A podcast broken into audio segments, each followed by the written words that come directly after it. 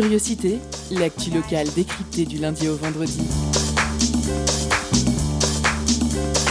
Pendant une heure, la rédaction de Prune écoute et questionne les acteurs du territoire. Curiosité, c'est sur Prune 92 FM de 18h à 19h. Et ça commence maintenant.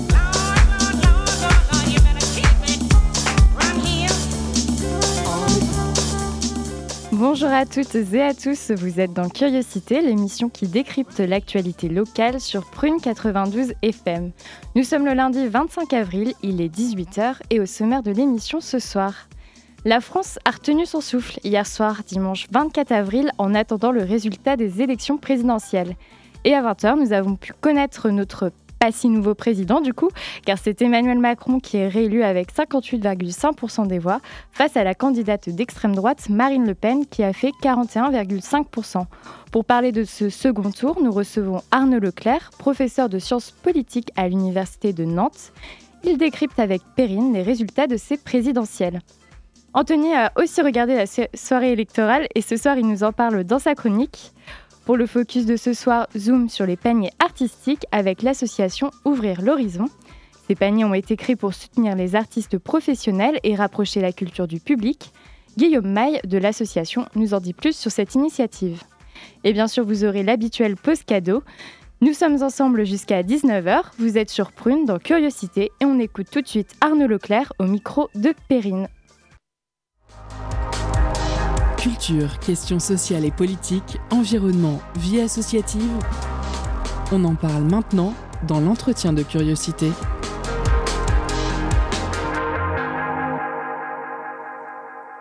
Lors de ces deux dernières semaines, au milieu de la guerre en Ukraine, qui a dépassé aujourd'hui son deuxième mois, et ses 5 millions de réfugiés, les inondations en Afrique du Sud qui ont causé la mort de plus de 300 personnes, 50 blessés sur l'esplanade des mosquées à Jérusalem, le monde avait également les yeux rivés sur la France, ahuri de voir à nouveau l'extrême droite qualifiée pour le second tour de l'élection présidentielle.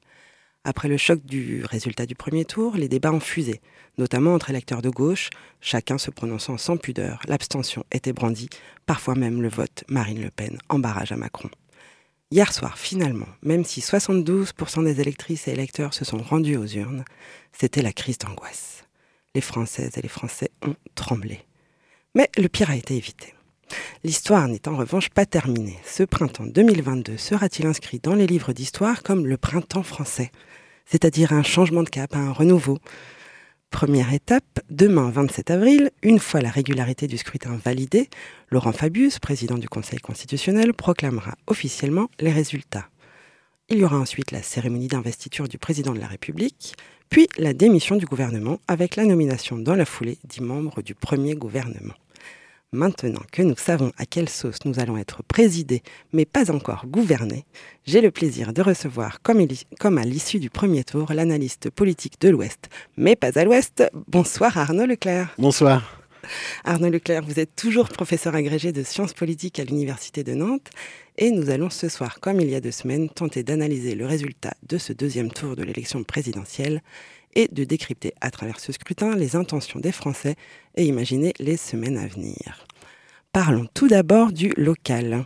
Qui est arrivé premier en Loire-Atlantique et en région Pays de la Loire Alors, en Pays de la Loire, euh, Emmanuel Macron sans, difficulté, 64,92%.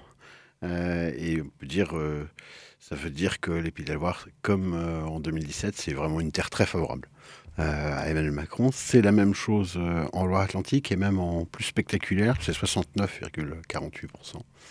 Et même c'est encore plus spectaculaire si on prend Nantes.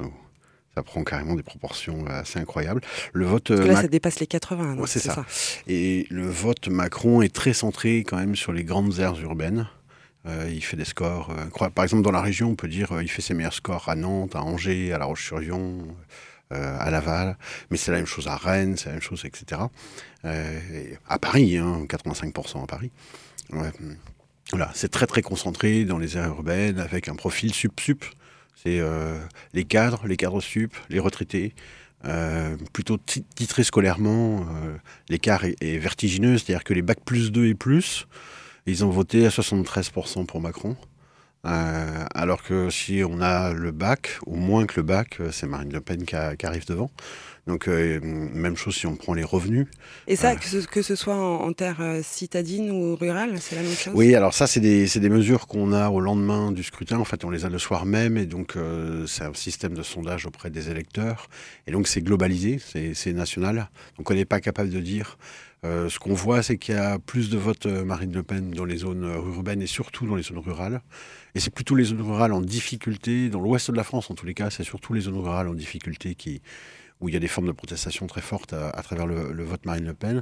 Dans d'autres régions de France, le nord, l'est de la France, ou qui sont d'anciennes régions industrielles qui ont connu des reconversions difficiles, là, le, vote Rassemblement national est beaucoup plus puissant et beaucoup plus ancré. Et donc il y a, d'autres motivations. Et puis en PACA, toute la région PACA et même tout le pourtour méditerranéen, il y a encore d'autres motivations là. Et là aussi, le vote est très ancré, très très fort.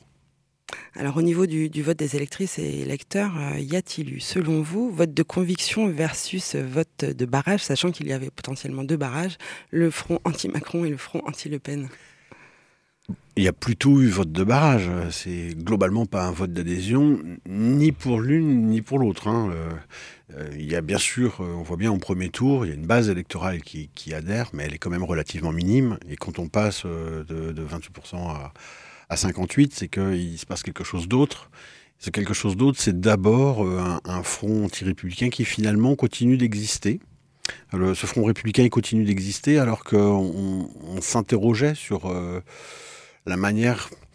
Euh, c'est plutôt les générations, on va dire, qui avaient 20 ans l'an 2000. Hein, euh, et suivantes euh, qui ont cette norme-là en tête, hein, qui ont été marquées par le choc Le Pen-Chirac de 2000. Pour les jeunes générations, c'est moins net, c'est moins clair. Mais on voit surtout que c'est un mécanisme qui perd de sa force progressivement. donc il a joué hier, ça a permis finalement un score pour Emmanuel Macron plus haut que ce qui était anticipé par les sondages. Mais plus faible qu'en 2002 où c'était 82% pour Chirac. Voilà, sans commune mesure avec, euh, avec Jacques Chirac et même sans commune mesure avec 2017. Euh, où la, vague Macron était beaucoup plus haute, euh, le reflux du, Rassemblement national au second tour était quand même nettement plus important. donc on voit bien, progressivement, c'est une norme qui va sans doute s'estomper avec le temps. Donc on peut peut-être quand même se dire que la France est encore fondamentalement antiraciste? Je crois que cette question-là se pose de moins en moins à ces termes-là, euh, y compris pour les plus jeunes. J'ai entendu beaucoup dire euh, peste, choléra, il n'y a pas de choix. J'ai entendu dire, euh, notamment chez, des jeunes électeurs, jeunes électrices, qui disaient non, pourquoi faire un front anti-Marine Le Pen? Mon problème, c'est l'écologie, c'est l'environnement et c'est l'urgence que ça représente. Donc ça veut dire qu'il y a des sensibilités nouvelles qui émergent, et ces sensibilités nouvelles, elles ne sont pas nécessairement structurées par euh, ce type d'attitude, de, ce qui ne veut pas dire qu'ils adhèrent à une quelconque forme de, de racisme, pas du tout, mais c'est simplement que pour eux, c'est pas la priorité majeure.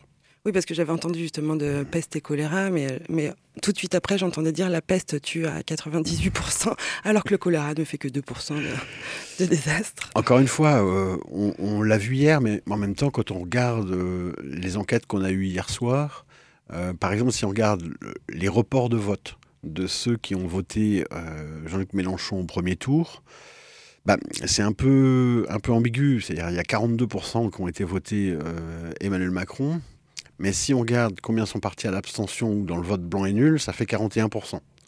Donc ce qui est clair, c'est que le vote Marine Le Pen à partir d'un vote euh, Jean-Luc Mélenchon est faible, mais il existe, en particulier dans un électorat plus populaire. Euh, mais il fait une vingtaine de pourcents. Et le reste, ça, c'est moitié-moitié finalement. Moitié vers un, vote euh, d'un candidat Macron, moitié vers une forme de protection contre le mécanisme de vote. Oui, d'ailleurs, je regardais un peu les, chiffres euh, des, suffrages non, non exprimés. Alors, non exprimés, ça veut dire à la fois nul, blanc et abstention. Comme ça, au moins, on est sûr qu'on ne s'y retrouve pas hyper bien. Mais en tout cas, ces votes non exprimés représentent un, nombre supérieur au nombre d'électeurs qui ont voté Marine Le Pen. Oui, oui, il y a, quasiment 13 millions d'abstentions. Euh, et il y a là eu à peu près 8-9%, si on cumule blanc et nul, ça fait à peu près 8-9%. C'était moins que ce qu'on avait eu en 2017. Euh, mais par contre, l'abstention est beaucoup plus élevée. Alors pour son, discours de victoire sur le champ de Mars au cœur de l'arrondissement le plus riche de Paris, le 7e arrondissement, Emmanuel Macron est arrivé hier soir sur l'air de la 9e symphonie de Beethoven, l'hymne à la joie, qui est aussi l'hymne européen.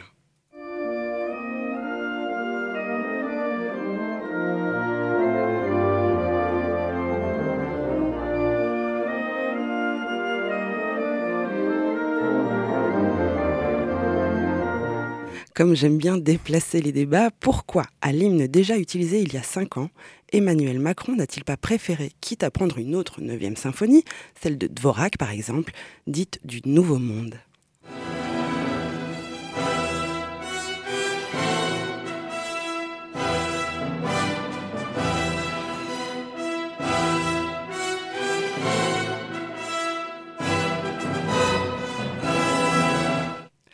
Je vous laisse répondre tout de suite ou je vous... Euh, Petit Jack, c'est trop à l'Est. Hein, c'est trop le nouveau monde de l'Est pour Emmanuel Macron. Euh, et puis, il y a évidemment la symbolique européenne qui est très forte, avec le poème de, Schiller euh, derrière. Alors justement, Beethoven, il est allemand, donc en effet, c'est un peu convenu, alors que Dvorak, il est tchèque, et la, la République tchèque, c'est aussi en Europe. Et ça montre une plus grande ouverture. Oui, mais il y en a un qui est l'hymne officiel de l'Union européenne et pas l'autre. Tout à fait. Mais est-ce que ça aurait pas semblé un peu plus sincère si euh, justement, il tendait la main aux personnes qui l'ont élu sans conviction, parce que cet air de la, symphonie du Nouveau Monde, c'est aussi un air qui a été utilisé par le mouvement Nuit debout, qui était quand même un mouvement contestataire qui, qui prônait la convergence des luttes. Et comme son but, c'était un peu d'attirer les électeurs de Mélenchon, est-ce que ça aurait pas été un petit peu... Bon, j'ai l'impression qu'il n'a pas voulu tendre la main hier soir lors de son discours. Vous avez pensé quoi de son discours, vous? Euh, D'abord, euh, très honnêtement, je, le dis ce matin à d'autres collègues journalistes, je pense que c'est le plus mauvais discours d'un président élu que j'ai vu depuis que je suis l'élection, c'est-à-dire depuis François Mitterrand en 81.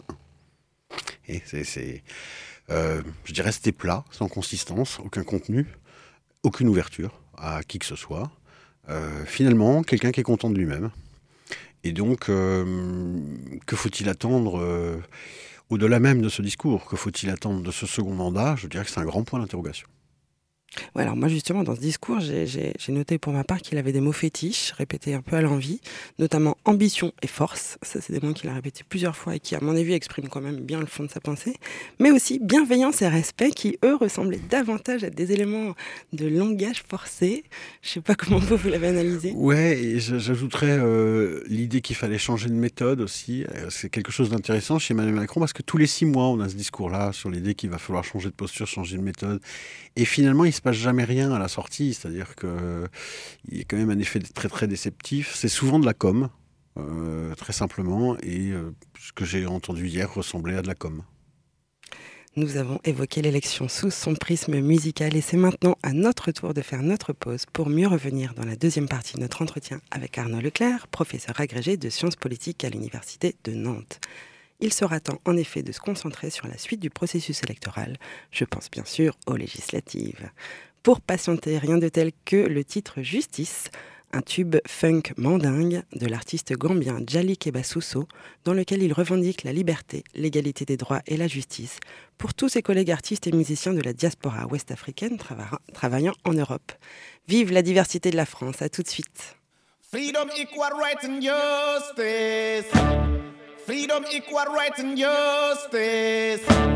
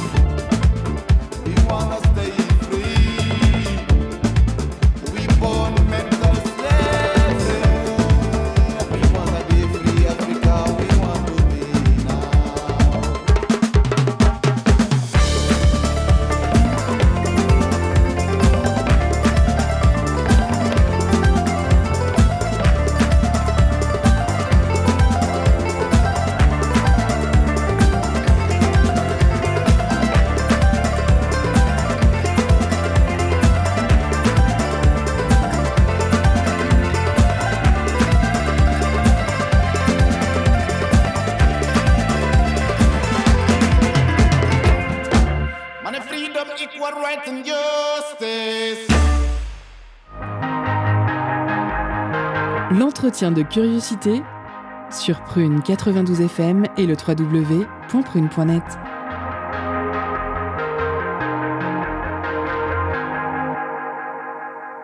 Vous venez d'écouter Justice de l'artiste Jali Kebasuso. J'espère qu'il vous a redonné la pêche comme à nous en studio. On se retrouve à présent pour la deuxième partie de notre entretien en compagnie de notre invité du jour, Arnaud Leclerc, professeur agrégé de sciences politiques à l'Université de Nantes, pour parler d'avenir.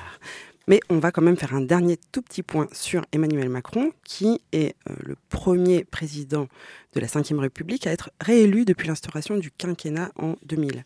Il vient de passer cinq ans à la tête de l'État avec des crises exceptionnelles à gérer, certes, mais c'est aussi le premier président dont l'adversaire d'extrême droite dépasse les 40%.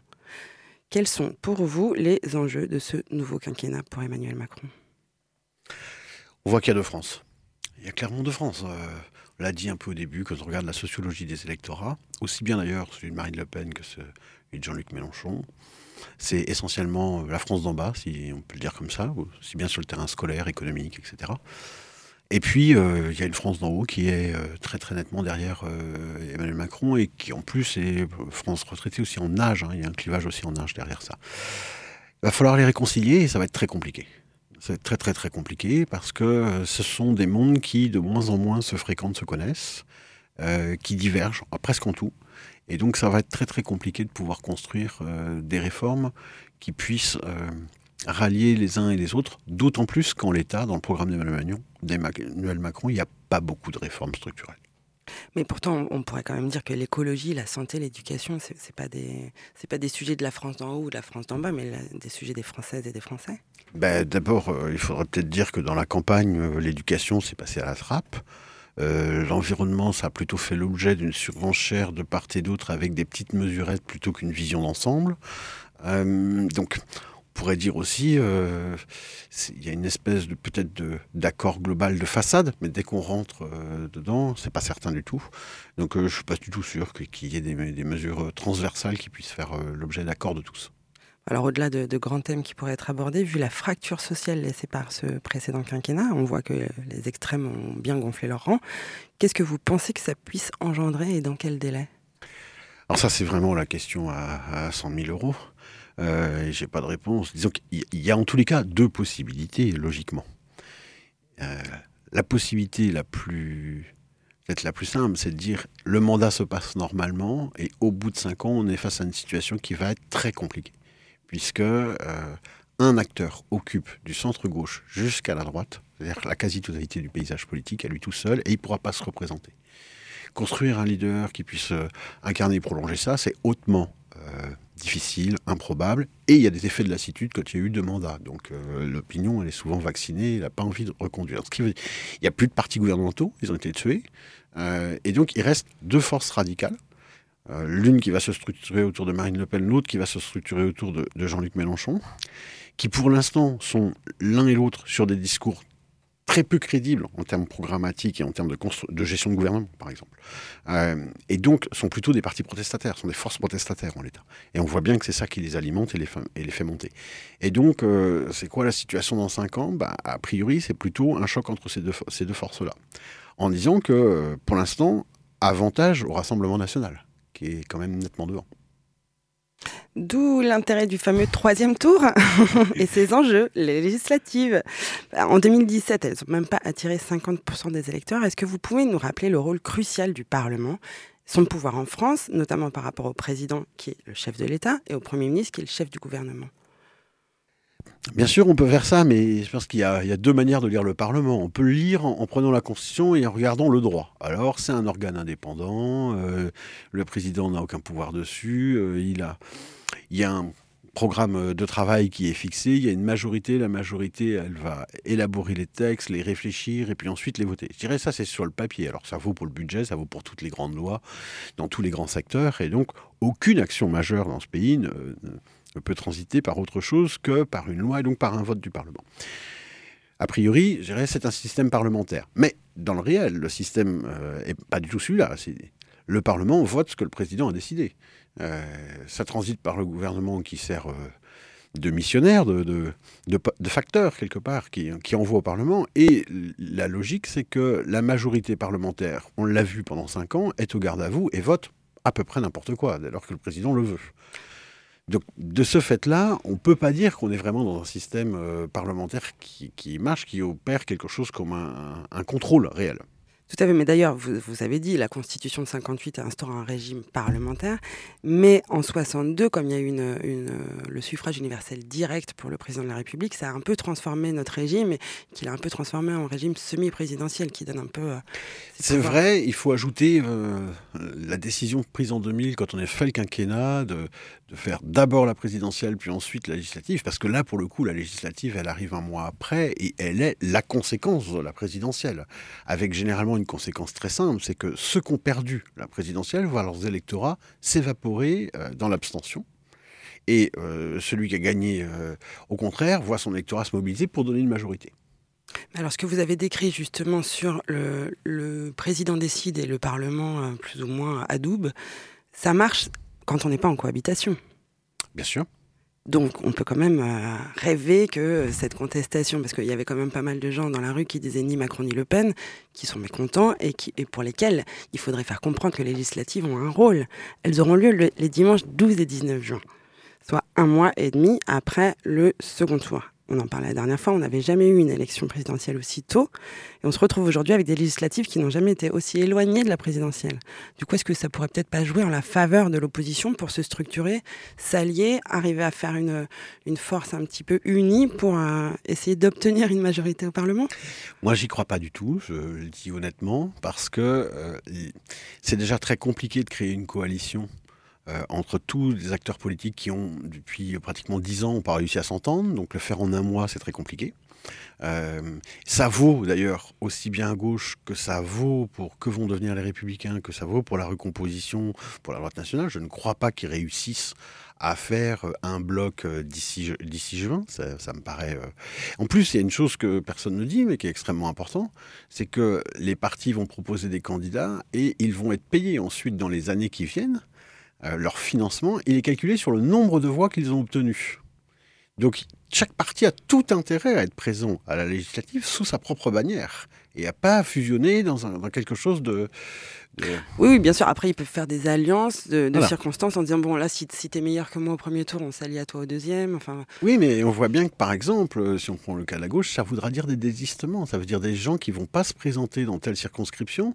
Euh, je sais pas, l'écologiste se présentera pas de manière à ce que le candidat de France Insoumise ait une vraie chance, mais ça veut dire pour l'écologiste des pertes de voix et donc des pertes d'argent à la sortie.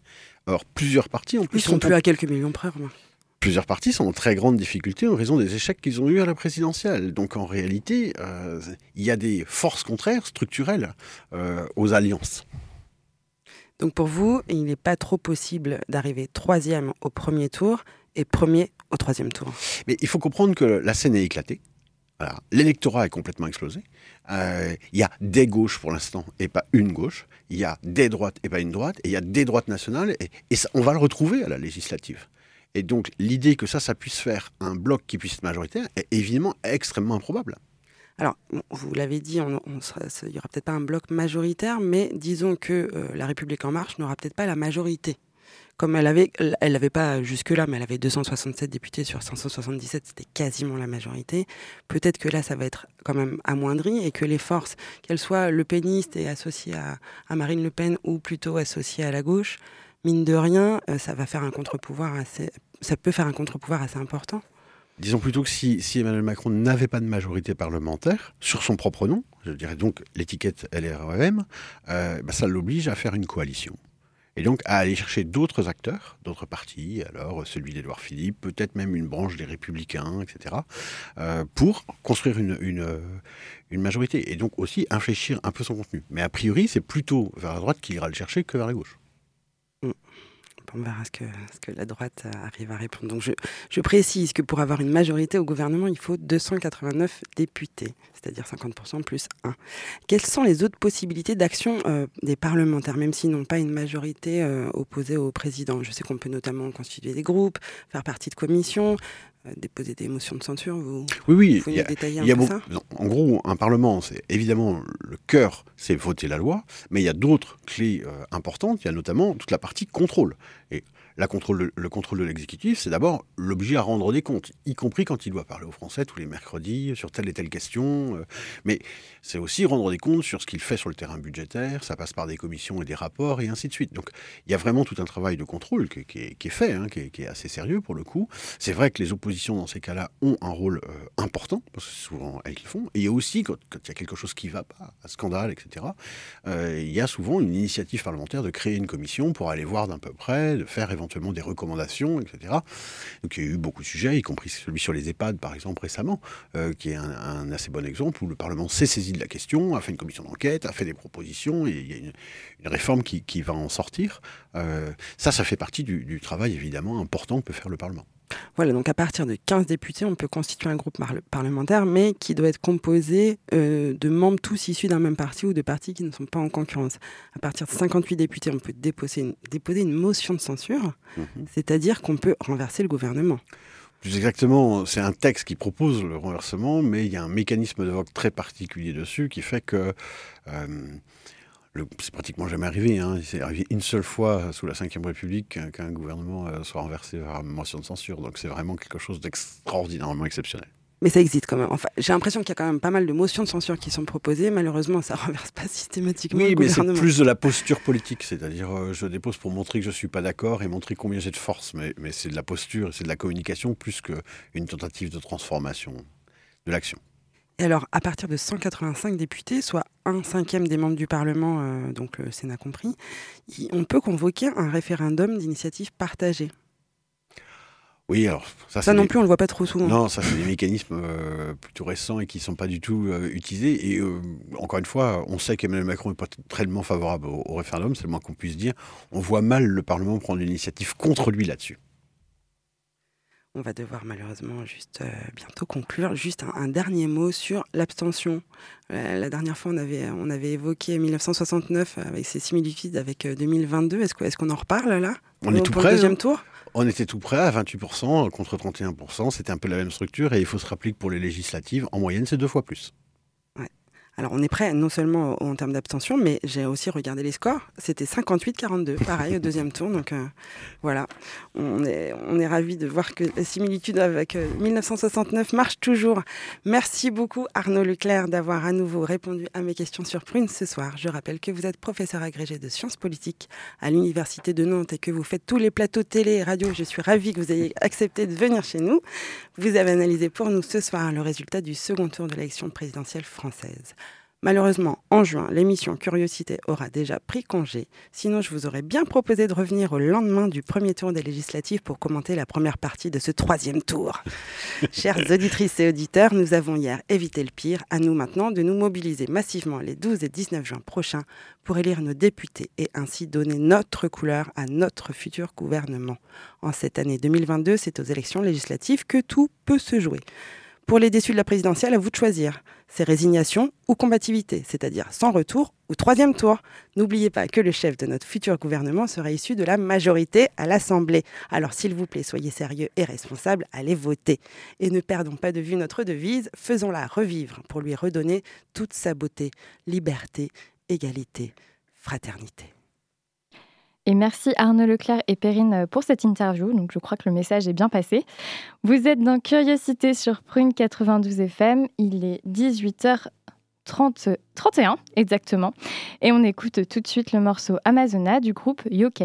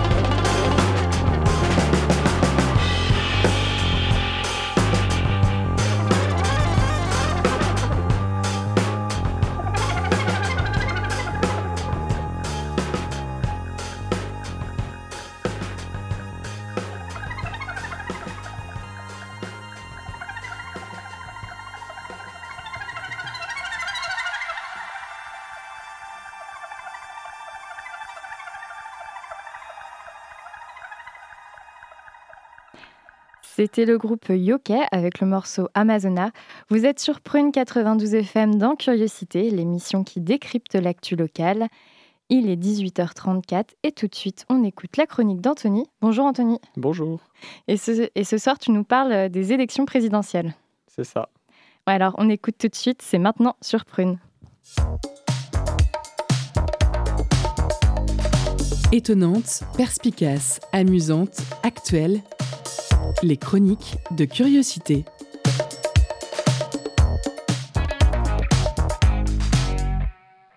Les présidentielles me manquent, voilà c'est dit. J'aimais bien les élections, c'était sympa, on s'amusait bien. Maintenant, on va avoir 5 ans d'incompétents qui disent n'importe quoi à la télé, alors que pendant les dernières semaines, on avait des incompétents qui disaient n'importe quoi à la télé, mais de tous bords politiques, donc ça allait. Après, je suis surtout nostalgique du premier tour, le deuxième étant quand même moins drôle, puisqu'il fallait choisir euh, entre taper sur les pauvres ou sur toutes les minorités, hein, c'était pas très sympa. Mais donc le premier tour, c'est vraiment ma Madeleine de Proust. Comment on va faire pour rigoler du naufrage d'Anne Hidalgo maintenant? Quand reverrons-nous Jean Lassalle et son accent bovin? Qui pour donner une place de chroniqueur à Philippe Poutou afin de tacler l'ensemble des politiciens à longueur de journée? Vraiment, c'était le bon temps. Avant le drame, c'était le calme avant la tempête finalement.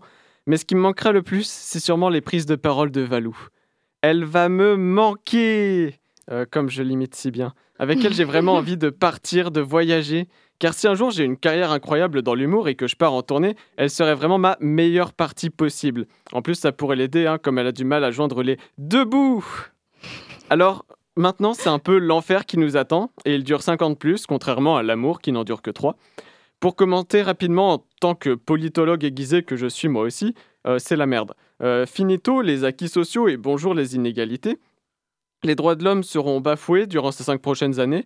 Et c'est marrant car quand j'écris ça, dans une de mes nuits d'insomnie, tel le poète maudit que je suis, bah je sais pas lequel des deux aime le maudit a été élu. Et pour rester dans les points communs entre Marine et Manu, les deux projets écologiques qu'on nous a proposés sont tellement inexistants. Ça doit vraiment vouloir dire qu'on est sauvé, quoi, que mes insomnies vont enfin cesser et que mes chroniques seront donc un petit peu moins bonnes. Je vous dirais donc qu'il vaut mieux en rire qu'en pleurer, mais difficile d'en rire car les blagues sur le vide, c'est un challenge encore un peu trop dur pour moi. Et oui, je ne suis pas le Yves Klein de la vanne et ma prof d'art contemporain aurait adoré celle-là. En revanche, un challenge m'apparaît, semble-t-il, à ma portée. Je vous l'annonce donc solennellement et officiellement, je suis candidat à l'élection présidentielle de 2027. Pendant ces cinq prochaines années, je veux m'entourer des meilleurs, des experts, pour bâtir pendant les cinq ans suivants la France de la liberté, de l'égalité et de la fraternité. Alors, rejoignez-moi si vous êtes intéressé. En plus, j'ai les épaules pour le poste, hein. j'ai été délégué en CM1 notamment. Je m'engage ainsi en vous annonçant donc maintenant les lignes directrices de ma campagne. Tout d'abord, je veux élever la France, ma France, au rang de modèle mondial du vivre ensemble. La France doit devenir le pays des droits de l'homme, de l'égalité et de la fraternité. Fini les discriminations, sinon prison. Fini la violence, sinon pas de vacances. Un peu d'alexandrin pour que ça sonne bien. La France doit aussi être le pays du progrès, pas le progrès des puissants, mais un progrès social et écologique, un progrès basé sur le partage des richesses et une redistribution de celles-ci, entre autres dans la santé, l'éducation et la culture, qui font le rayonnement et le bonheur d'un pays. Dans le cadre de la fin du monde, à cause du désastre écologique, je propose également de faire quelque chose, à savoir écouter les, experts et faire ce qu'ils disent, tout simplement. La mascarade a trop duré, il ne s'agit plus de régner, il faut vivre. Petite référence à Racine. Et pour vivre, il va falloir agir, car l'humanité est en jeu, et mon projet de France modèle se doit de porter les valeurs d'un pays vert en plus d'un pays ouvert. Petite punchline. La France est un beau pays, un pays aux cultures variées, au passé parfois tumultueux, certes, mais riche. Et pour que notre nation glorieuse de... Et pour que notre nation soit glorieuse, je sais pas lire tout simplement, dotons-la ensemble d'un temps d'avance dans les domaines sociaux et écologiques. Faisons-la grandir et s'élever en modèle mondial, car un autre monde plus propre et plus inclusif est possible, et je compte bien vous le montrer. Avec Anthony, votez l'harmonie. Eh bien, euh, merci Anthony. En tout cas, tu, m'as convaincu, moi, ce soir. Euh, tu as fait un meilleur discours, je pense, que notre cher président. Vous êtes sur Prune 92 FM dans l'émission Curiosité. Chers auditeurs euh, et auditrices, c'est le moment de saisir votre smartphone si vous voulez enseigner, ensoleiller votre semaine grise, car c'est l'heure de la pause cadeau. Concert, spectacle, cinéma. Tout de suite, Prune comble ta soif de culture avec la pause cadeau.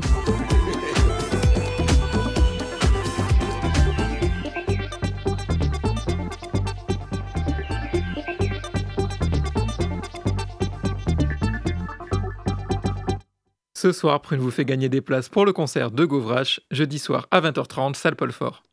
Après être rentré dans l'univers chanson en bleu de travail sur des sentiers de swing manouche, Gauvrache emprunte aujourd'hui celui du slam qui donne toute sa dimension à un artiste à la poésie rare et au verbe juste. Il délivre des textes modernes engagés sur fond de musique swing, entre slam et hip-hop.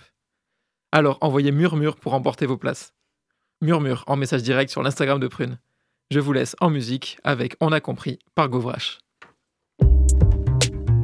Depuis que l'homme descend du singe dans des labos pharmaceutiques, qu'il descend de l'éléphant, histoire d'ivoire une hécatombe.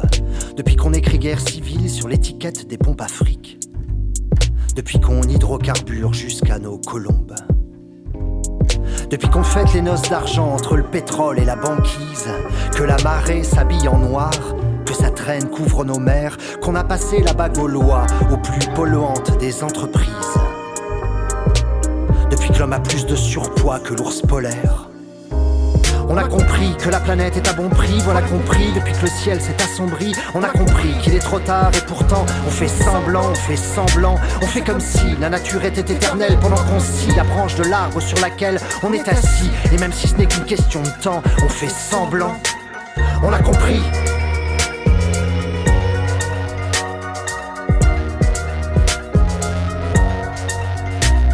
on a compris.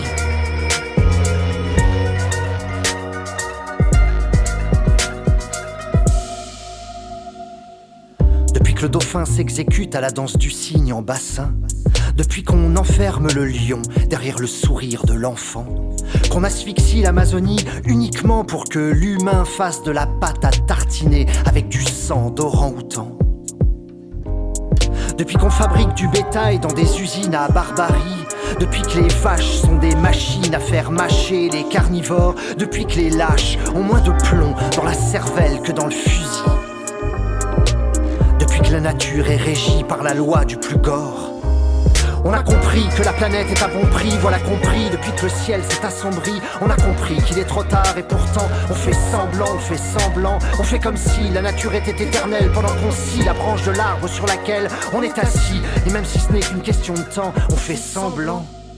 Depuis qu'on chie dans l'eau potable pendant que l'Afrique se déshydrate. Depuis que les rats pleurent le navire parce que le navire quitte les rats. Depuis que les poumons de la planète sont asphyxiés par les cravates de ceux qui partent en jet privé aux conférences pour le climat. On a compris que c'était trop tard pour le dernier rhinocéros blanc. Trop tard pour ses frères de grisaille exterminés pour un bout de corne. On a compris l'absurdité de vivre dans un monde ahurissant où les cougars n'existent plus que sur YouPorn. On a compris.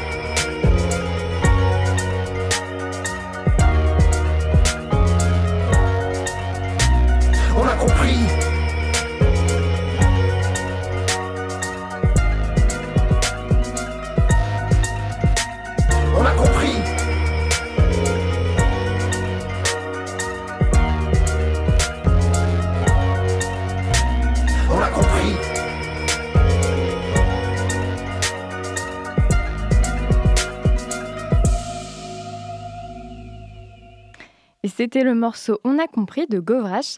Vous êtes dans Curiosité, votre quotidienne d'actu locale sur Prune 92 FM. Et maintenant, zoom sur les paniers artistiques, une initiative qui cherche à rapprocher le public et les artistes. Le vendredi 1er avril, nous avons reçu Guillaume Maille de l'association Ouvrir l'horizon. Il était au micro de Camilla. Focus sur une initiative, un événement, un engagement. C'est le zoom de la rédaction.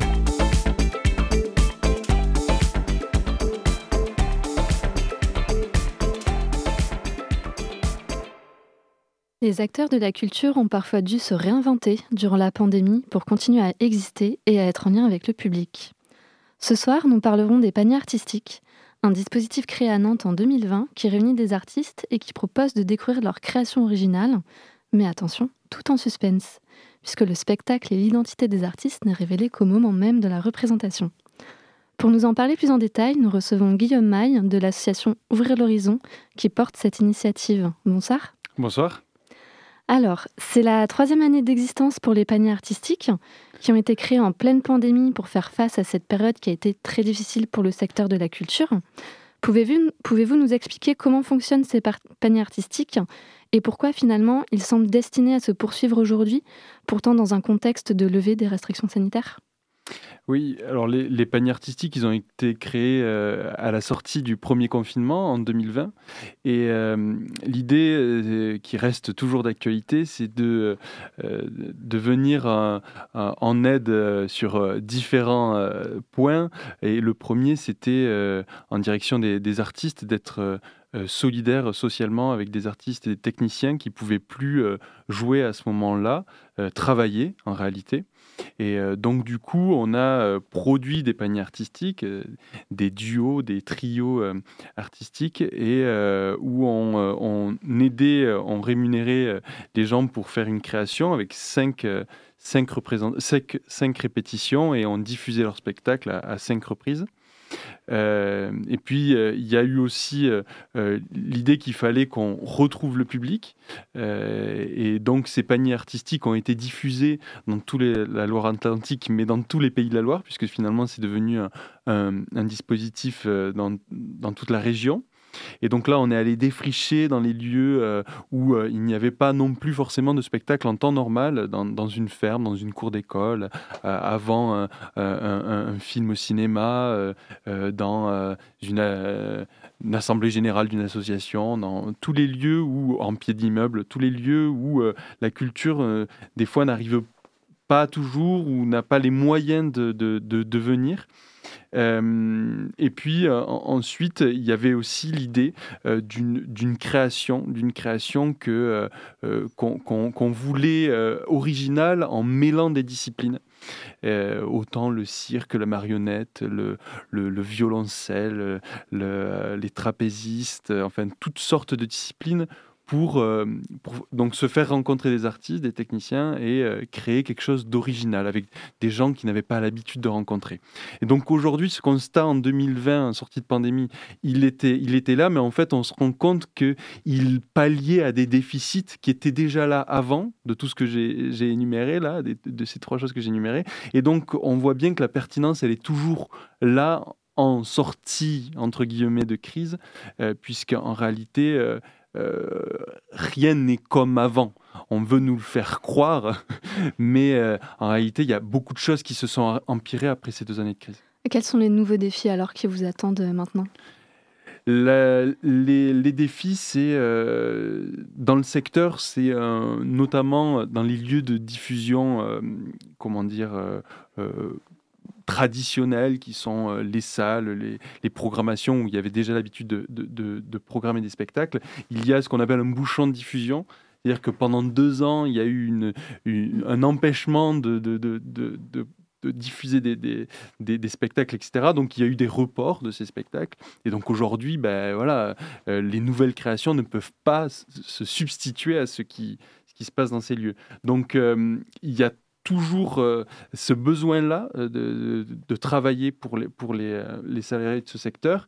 Et, et, puis en plus, je pense que quand même, un des défis, c'est que ça, on le voit aussi au niveau de la fréquentation des, des, des, lieux culturels, ça a baissé un peu comme on peut le voir dans la restauration, dans la grande distribution. Il y a eu des habitudes qui ont changé.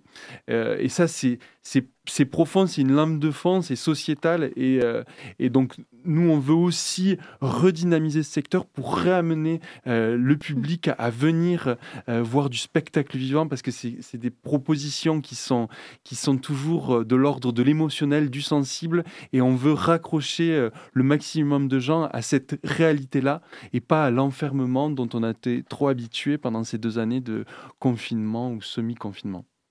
Et alors, pour développer ces nouvelles scènes, amener justement, comme vous le dites, les spectacles directement euh, auprès du public, euh, comment ça se passe en termes de contraintes techniques euh, pour monter le spectacle?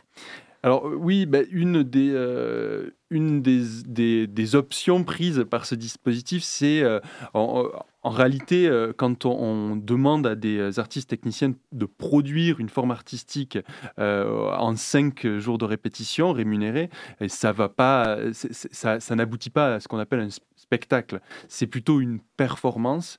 Euh, et, donc, du coup, c'est déjà une contrainte euh, qui, aussi techniquement, on leur demande à ce qu'elle soit euh, la plus légère, dans un sens qui soit pour être diffusable un peu partout. Donc, ça n'empêche qu'il y ait un, technicien à chaque fois qui est, qui, est, qui est sur une forme, avec un chargé de production aussi qui est là pour, pour aider à tout ce qui est de l'ordre de la contractualisation, etc. Mais, mais euh, du coup, c'est très léger techniquement, ça peut se jouer un peu partout. On demande cette, ce prérequis-là. Euh, ça n'empêche pas d'avoir une création sonore, une création lumière, euh, ça peut, mais léger et facilement, facilement duplicable. Donc ce sont plutôt aussi des créations euh, éphémères, comme vous le mentionnez, euh, qui durent voilà quelques jours. Euh, je me posais la question des artistes qui travaillent en duo, en trio sur ces, ces projets-là. Est-ce que des artistes ont déjà travaillé ensemble auparavant? Comment ils amènent l'idée en fait à votre association? Alors non, ils n'ont pas forcément travaillé ensemble, c'est mieux parce que justement ça peut amener par la rencontre à créer autre chose de nouveau. Donc en fait ce sont des, des inscriptions individuelles, d'abord, dont on, est en ce moment dans ce, dans ce processus-là. Depuis le 10 mars, euh, des candidatures peuvent être envoyées euh, euh, à nos adresses, peut-être je le dirai tout à l'heure. Et, donc ensuite, on fait ce qu'on appelle un artist dating ou des rencontres professionnelles. Là, la première a eu lieu le 29 mars dernier. Et, en fait, du coup, les gens se retrouvent à ce moment-là. On leur présente brièvement le dispositif. Et puis, par un système d'affichage de leur inscription individuelle, euh, les uns les autres vont se rencontrer euh, euh, un peu de manière assez magique hein, par la rencontre de, gens en vrai quand ils sont dans un bar ou autre. Là, c'est exprès pour la rencontre artistique. Et ben, qui d'un circassien a une envie théâtrale dans son dans sa, dans sa forme artistique qu'il a déjà un peu pensé tout seul, ben, il va se dire je vais chercher quelqu'un qui est un, artiste euh, interprète voilà comme ça. Euh, ça. ça. se fait assez de manière assez magique pour l'avoir vécu là euh, mardi dernier. C'est toujours fantastique une plasticienne parce qu'il y a aussi des artistes accompagnants qui sont qui peuvent être artistes auteurs scénographes, vidéastes, etc. Donc aussi eux sont dans la rencontre. Donc c'est super. Une belle stimulation de créativité. Ouais. Alors, euh, les paniers artistiques, c'est une surprise pour le public, mais aussi pour les lieux accueillants et les financeurs qui ne sont pas toujours forcément au courant du contenu de la performance. Est-ce que ça ne pose pas parfois un risque vis-à-vis des lieux qui ont l'habitude de programmer justement des performances, des représentations en fonction du public qui fréquente euh, leur euh, établissement? Alors, c'est une question très, très vraie, très juste et en même temps fondamentale. pour la dernière aspect sur les accueillants, nous, on fait toujours très attention à ce que le public corresponde à, ce que la forme euh, va, représenter. Mais euh, si c'est jeune public, si c'est tout public, etc., pour pas faire d'erreur à ce niveau-là, quoi. Mais ensuite, effectivement, nous, on ne vient pas juger de la qualité artistique des professionnels qui se sont inscrits et qui ont créé. On n'est vraiment pas sur ce regard-là. Euh, donc, du coup, on euh, amène vraiment la, la, le, la surprise comme dans une AMAP où euh, effectivement on découvre euh, les fruits et légumes au fil de la production de ce maraîcher. D'accord. Et donc du coup, je me demandais aussi très rapidement, si on n'a plus trop de temps, des partenariats locaux à Nantes. Vous en avez développé récemment? Oui, il y, en a eu de nombreux. Avec Transfert, par exemple, on, va en commencer un. Avec euh, l'accord, bien sûr, dans les maisons de quartier. Avec le GAF, localement aussi, euh, qui est le groupement des agriculteurs. Euh, donc voilà, il y, a tout cet aspect-là, oui, qui est, qui est ce réseau-là qui veut être développé. Merci beaucoup Guillaume Maille. Donc pour rappel, c'est le moment des inscriptions à l'association Ouvrir l'horizon pour les artistes et techniciens professionnels du secteur. Voilà, nous contacter à info avec un s 44 ouvrirlhorizon.fr. Merci beaucoup et vous êtes sur Prune 92 FM dans l'émission Curiosité. Chers auditeurs et auditrices, Curiosité se termine. Merci à toute l'équipe euh, pour cette émission qui a été euh, réduite aujourd'hui. Donc euh, merci à Anthony pour sa chronique, merci à Maëlan pour la réelle et merci à Perrine pour l'interview d'Arnaud Leclerc. Merci de nous avoir écoutés. Vous pouvez retrouver l'émission en podcast sur le site www.prune.net et Curiosité revient demain. En attendant, on vous laisse avec l'émission Money Time.